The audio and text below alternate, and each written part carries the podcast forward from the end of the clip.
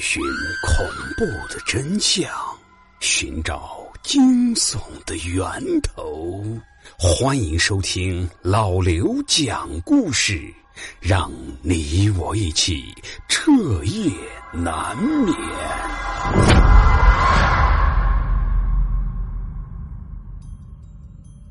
那各位听友，欢迎收听今天的民间鬼故事。我们今天要说的这件事儿，是从一个长辈的口中听来的，也算是近些年我听过的最恐怖、最凶险的事情之一了。这件事情据说是发生在几年之前，当时在国内的灵异论坛上面还掀起过不小的波澜。但由于事发的地方是国外，所以没过多久，这件事情的热度也就下去了。但是我家里的这位长辈在事后跟这件事情的亲历者之一有过接触，还帮他解决了一些麻烦事儿，所以当时的很多内情也是从他的口中得知的。在二零一七年的春天。小赵和小刘这对情侣决定在结婚之前先来一次双人旅行，因为这个预算有限，所以当时两个行程都规划在了东南亚的几个国家之内。两个人的第一个目的地是泰国曼谷，当时两个人下了飞机之后就已经是当地时间的深夜了。当时他们住的那家酒店是提供旅游地图的，并且用中文标注了各个景点的位置。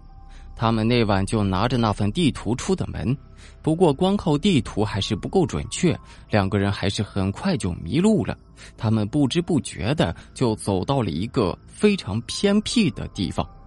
这个街道上面基本上看不到人，周围也很少有灯光。周围的建筑物都非常的低矮破旧，路上是污水横流，随处可见成堆成堆的垃圾。但是就是在这样的环境中，两个人竟然在路边看到了一尊石雕的佛像。这佛像看起来有些年头了，佛头的部分也被人用红布蒙了起来，而且外面还特意绑了一圈的麻绳，绳子上面还吊着几块木牌，上面还写了字。但并不是泰文，倒像是中文。在佛像的前面还摆放着贡品，甚至还有一根正在亮着的红色蜡烛，以及一个香炉。周围还能看见一堆一堆的不知道是什么东西被烧过之后留下的灰烬。这两个人虽然不怎么了解当地的文化，但看见佛像还是下意识的想要拜一拜。但是，也就是在拜过这尊来历不明的佛像之后，这两个人就遭遇到了一系列难以解释的现象。他们两个人在离开那片贫民窟之后，在一个懂中文的当地人的指引之下，终于是顺利的找到了夜市。但还没有来得及享受这异国的繁华，两个人当中的男生小赵就突然觉得自己是腹痛难忍，肚子里面似乎有什么东西想要钻出来似的。没过多一会儿，这小赵就呕吐了起来，但是吐出来的东西却是大团大团的黑色头发。诡异的是。在吐出这些头发之后，小赵就突然变得脸色发白，随后就直挺挺的摔倒在地上，眼睛里面的血丝很快就蔓延了起来，还开口用小刘也听不懂的语言是叽里咕噜的说了半天。在十几分钟之后，这小赵又突然恢复了正常。两个人在之后就回到了酒店，但是小刘问及小赵那时候说了什么话的时候，小赵却声称自己是什么也不记得了，只记得当时有个人蹲在他的身边，一直在用手按他的肚子。这两个人当时都没多想，只是以为小赵有些水土不服，可是没想到在半夜里，更加诡异的事情发生了。在凌晨三点左右，小刘突然被惊醒了。他一睁眼就看见了一个白花花的人影躺在自己身边，还在不断的朝他这边挤着。这小刘当时就已经快被挤下床了，就嘟囔了一句：“你挤什么呀？”可没想到，刚一说完，那个人影就突然伸手，十分用力的把小刘推下了床。随后他也是翻身下床，赤着脚是咕咚咕咚的跑到了门口。小刘这才反应过来，他吓出了一身冷汗来，就赶紧爬起来把灯打开。打开灯之后，他这才看见小赵依旧躺在床上，并且睡得很死，似乎对刚才发生的事情一点反应也没有。把这个小赵叫醒之后，小刘把这件事情告诉了他，两个人这才一起到了门口，却发现房门依旧被反锁着，根本就没有被打开过的痕迹。但是两个人回到床边之后，却发现床单上面竟然多出了几个赤着脚踩上去的泥脚印子，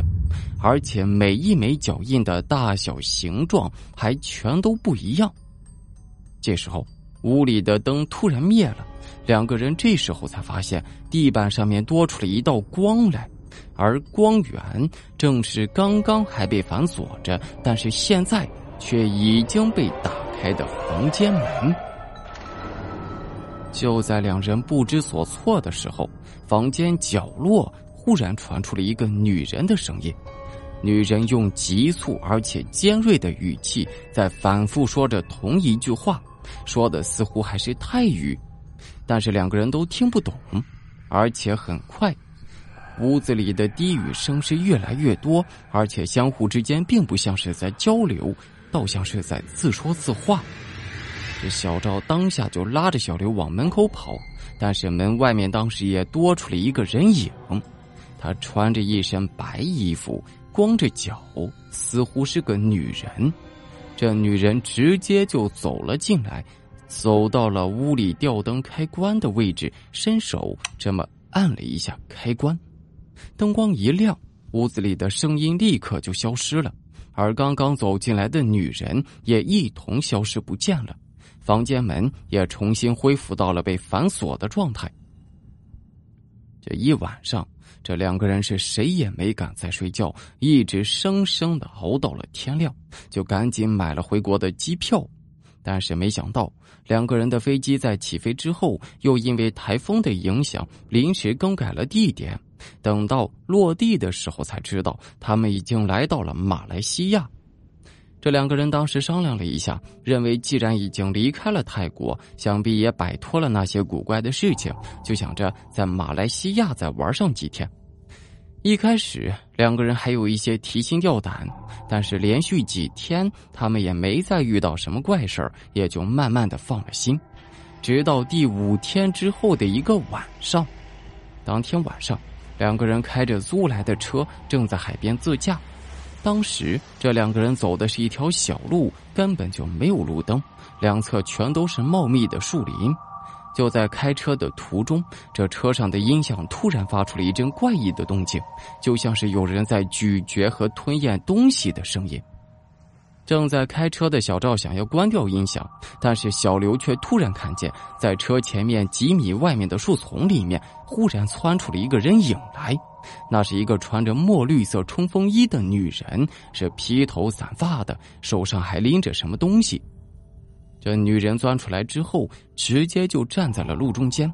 小刘当时一直喊让小赵停车，但小赵却是一点反应也没有。紧接着，这车就撞向了那个女人。小赵这才反应过来，就立刻踩下了刹车。在停车之后，小赵就马上下车，小刘也赶紧跟了下去。但是小刘下车之后，却发现周围只剩下了他自己一个人，被撞的女人和小赵竟然全都消失了。在周围寻找了一阵之后，小刘无奈只能选择了报警。在等待警察这段时间里，车上的音响也一直在响着，始终都是那种咀嚼和吞咽的声音。大概有半个小时之后，一辆警车到达了现场，但车上的警察下车之后，却直接掏出手枪对准了小刘，神情十分紧张，并且招手示意让他赶紧下车。直到他下车之后，他才突然反应过来，那种咀嚼和吞咽的声音，并非是来自车内的音响，而是来自车顶的。他看见。自己的未婚夫小赵，被那个穿着墨绿色冲锋衣的女人就这么搂在怀中，两个人都坐在车顶上，而那个女人竟然一直在啃咬着小赵的脑袋，而小赵的头现在仅仅只剩下了三分之一了。最终，只有小刘一个人回到了国内，小赵的尸体也通过大使馆交还给了国内。这对外做出的解释是，小赵在潜水的时候遇到了暗流，导致头颅撞上了礁石而身亡。那在此，老刘想借助这个故事奉劝各位：如果大家想要拜神上香，最好是选择那种大型的寺庙公观。否则，在外面随处见到的神像、神龛等等，这大概率都不是什么正神，甚至有可能是被香火供奉而吸引过来的孤魂野鬼。所以，各位烧香拜神一定要慎重。好的，各位，那我们今天的故事到此结束啊。还没有去收听老刘的新专辑《老刘讲故事之不眠之夜》第二季和第四季，以及我们的麻将鬼医的听友，现在可以赶紧去喜马拉雅订阅和收听一下吧！感谢大家的支持，谢谢。